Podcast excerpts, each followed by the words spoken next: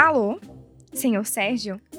Sei, nós já conversamos e o senhor não se encaixa nessa vaga. Sim, eu sei que o senhor tem quem cuide dos seus filhos, mas sabemos que não daria para conciliar o trabalho com a paternidade. Isso é impossível. Dois filhos, seu Sérgio? E como fará se algum dos dois ficar doente? Não pode prejudicar a nossa empresa. O senhor sabe disso. Sim, senhor Sérgio, nós sabemos que o senhor é especialista no assunto. Deu entrada no mestrado? Que bom, mas infelizmente a vaga não serve para você. Imagino quão deve ser difícil ser pai solteiro. Passar bem.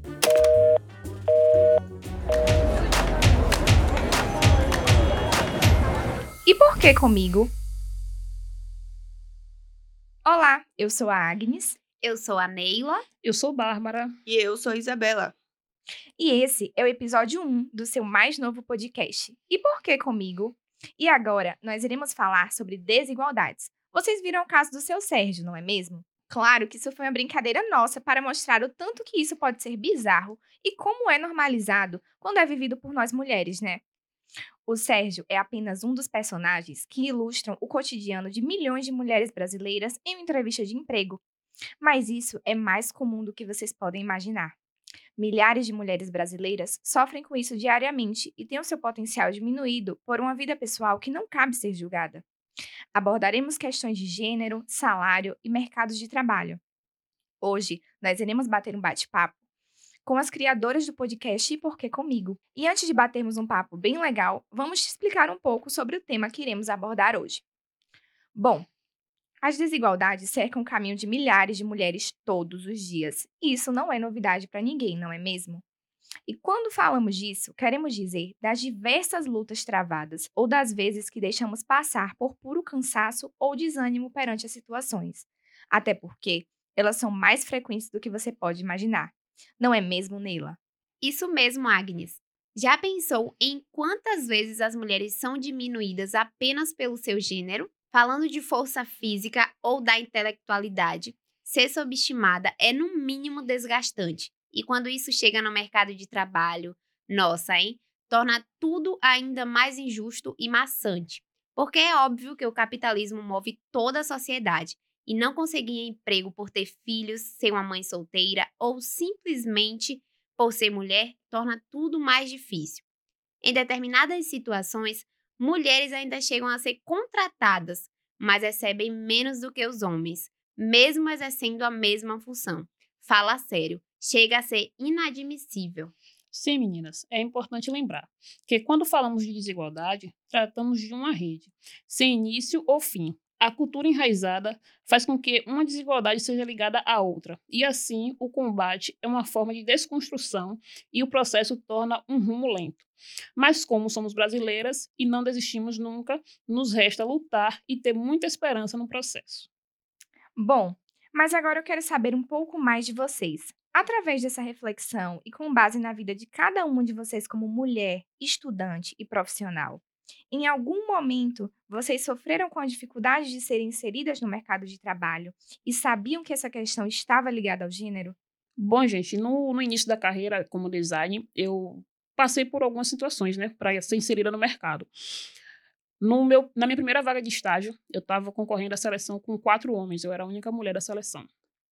E apesar de ter certeza que o meu trabalho foi o melhor que os deles, por até pela, pela questão feminina, né, de fazer uma arte, uma criação, eu não fui selecionada.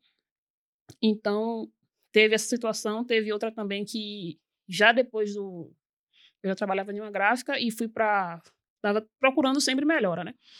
E quando eu fui fazer essa outra experiência, experiência não, essa outra seleção, eles perguntaram logo se eu tinha filho e que a preferência deles eram homens. Eles precisavam de homem, porque tinha uma máquina lá, que é uma máquina de gravação de CTP. Para quem não sabe, é uma máquina de, da indústria gráfica. E eles falavam que tinha que ser um homem para fazer essa limpeza, porque era um trabalho que mulher não, não poderia fazer. E eu fui contratada nessa mesma empresa e mostrei que, mesmo sendo mulher, eu fiz esse trabalho. Hoje eu continuo nessa mesma empresa, porém, o meu cargo já aumentou dentro dela. Eu não estou mais na gravação de CTP, hoje eu estou na parte de de design gráfico e de pré-produção. Bom, eu também gostaria de relatar uma situação. Eu tenho um amigo próximo que ele foi contratado para trabalhar numa empresa e estava faltando uma vaga. Só que a dona é uma mulher e ela falou que não queria, pediu indicação a ele e falou que não queria que fosse mulheres. Ela só gostaria de trabalhar com homens.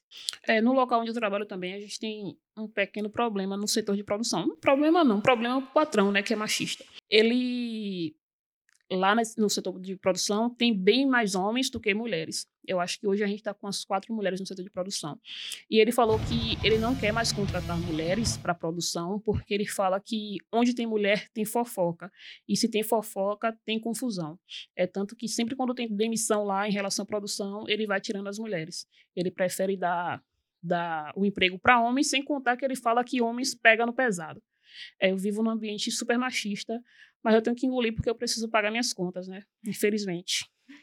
É, bom, que bom poder ouvir um pouco da história de vocês, meninas. Infelizmente, é uma realidade que atinge a grande maioria. Mas como nós somos mulheres e não somos de abaixar a cabeça, temos que enfrentar essas situações e dar o nosso jeito de seguir em frente, não é? Como vocês lidam em situações desiguais perante a um homem? Quando vocês perceberam e aprenderam a necessidade de se impor? Eu sempre mostro que eu sendo mulher, eu posso fazer igual ou melhor a eles. Toda vez que tem uma situação assim lá no trabalho, eu, eu faço isso. Eu posso fazer que nem ele está fazendo e eu faço melhor do que ele.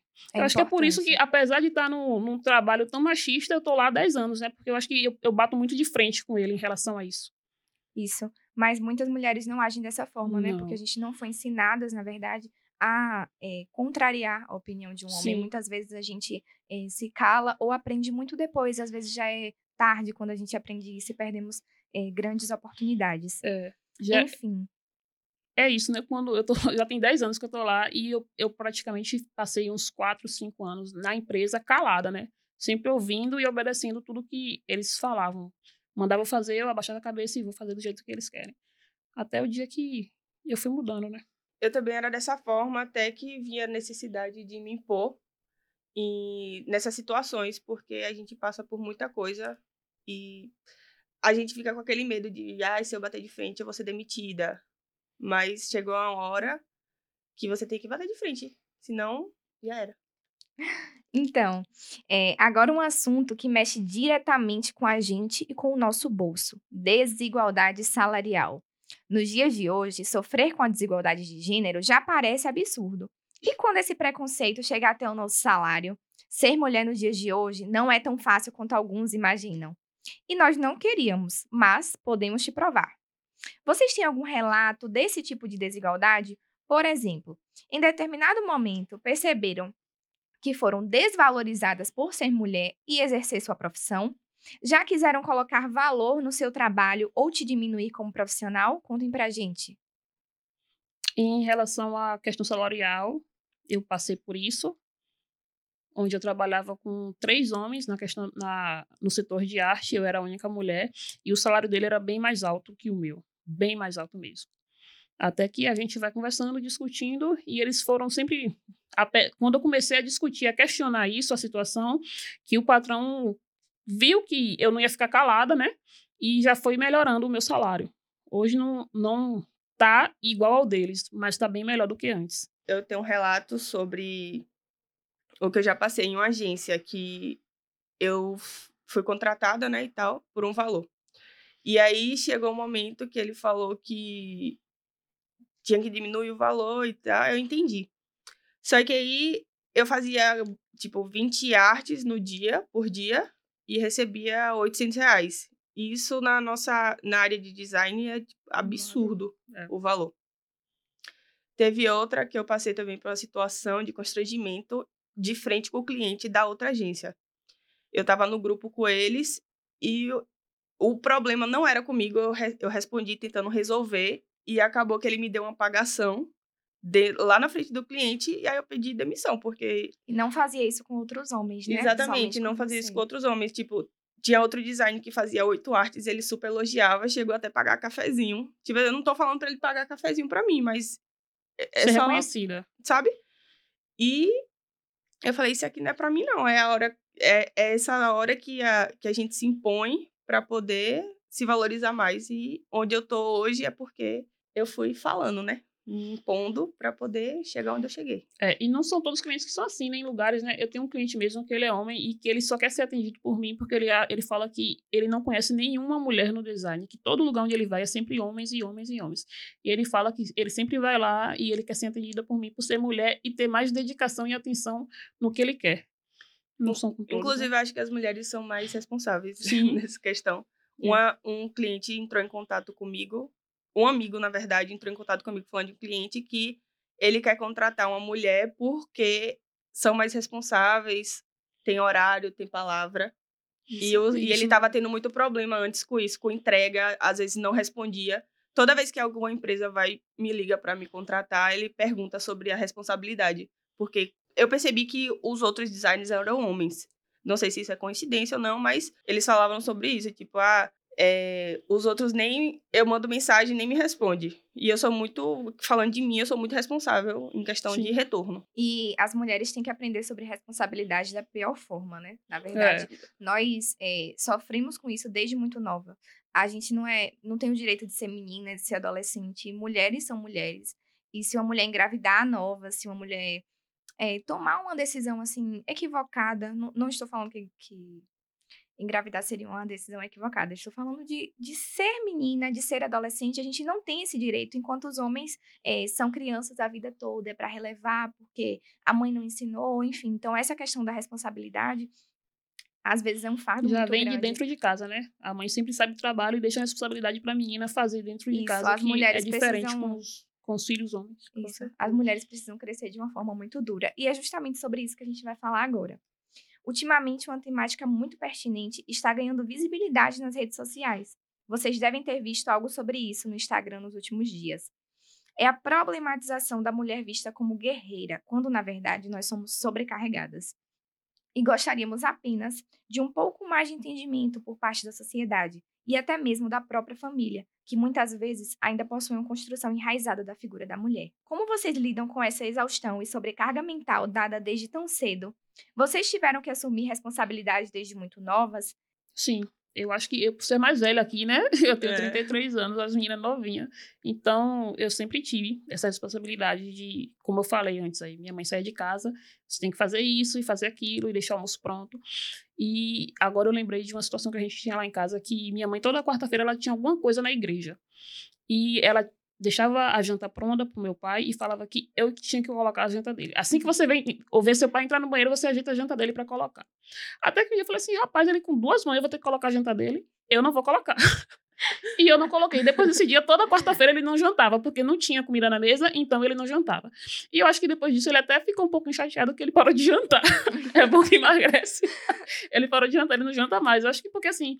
E, gente, não tem necessidade disso, dele chegar o almoço, a comida tá pronta, eu tenho que colocar a comida pra ele. Quando seu pai entrar no banheiro, que você vê o chuveiro cair no chão, a água do chuveiro cair no chão, você corre pra fazer a janta dele, botar a janta dele na mesa. Eu falei, isso, eu não nasci pra isso, não. Ele vai ter que ficar sem jantar, sinto muito. Essa é a importância de criar seres humanos funcionais, né? É. A gente eh, tem obrigações, precisamos comer, então a gente precisa colocar nossa Pois comida. Os é. homens precisam aprender que suas mulheres não são suas mães, suas filhas não são suas mães e que eles já cresceram. Sei que é difícil, mas sim, a gente cresce. E ele É. tam- eles também são adultos. E você, Isabela? Você teve responsabilidade desde muito nova? Teve que trabalhar cedo? Como foi? De trabalhar cedo, sim. Desde nova, eu acho que eu tenho uns sete anos no design e tive que criar responsabilidade porque a gente está lidando com empresas, clientes. Então, tem uma demanda e você tem que entregar e tem que ter horário. Você tem que acordar cedo, você tem que ter uma rotina, entendeu? E essa questão de casa, acho que eu não, não tive essa. essa como é que fala? Privilegiada. Que bom, temos uma privilegiada aqui na roda. Privilegiada. E você, Neila? O que é que você tem a dizer sobre isso? Então, por falar em privilegiada, eu também me sinto, porque eu sou a filha mais nova, como dizem por aí, a caçulinha. Eu também E sou a aí? caçula. A responsabilidade bateu na porta quando eu tive que vir trabalhar aqui em feira, porque eu estudava e aí eu tinha que me manter aqui. Então, eu comecei a trabalhar no McDonald's, que para mim foi uma responsabilidade imensa, enfrentava desafio todo santo dia, porque para quem já trabalhou lá ou enfim, trabalha, sabe que não é fácil. Tem até um meme, né, na é- internet que eles falam que é pra parar de romantizar a mulher sobrecarregada, né? Não Eu tava é? vendo esses dias, tem na Sim. internet. Parem de, de romantizar a mulher sobrecarregada. É Você é de onde mesmo, Leila? Eu moro em Governador Mangabeira. Aí eu vinha toda noite pra feira. Eh, são na faixa uma hora e meia, duas horas de relógio. E aí eu vinha todas as noites, chegava em casa meia-noite, meia-noite e meia, uma hora da manhã. E aí foi o que dificultou pra mim. Então eu resolvi vir morar aqui e aí com isso as responsabilidades chegaram também. Entendo. Então, agora um assunto extremamente chato para nós. E eu tenho certeza que pelo menos uma vez na vida alguma mulher já passou por isso. Sério. Sabe aquela reunião ou uma discussão importante em que você fala algo e é vista como grossa e algum homem no mesmo momento apresenta a mesma opinião que você e é super elogiado?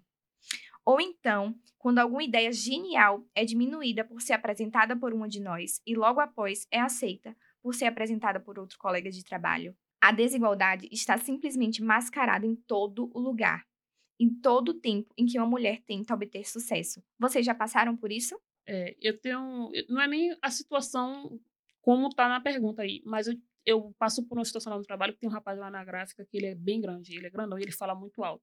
Aí toda vez que a gente tá discutindo alguma coisa que eu vou dar minha ideia, que ele tá vendo que minha ideia tá fluindo, ele começa a falar mais alto que eu e eu acabo, sabe? Ele fala tão alto que eu tenho que calar minha boca para ele continuar dando a ideia dele. E às vezes ele pega um, um gancho do que eu comecei a falar e conclui a fala dele. E eu tenho que ficar, sabe?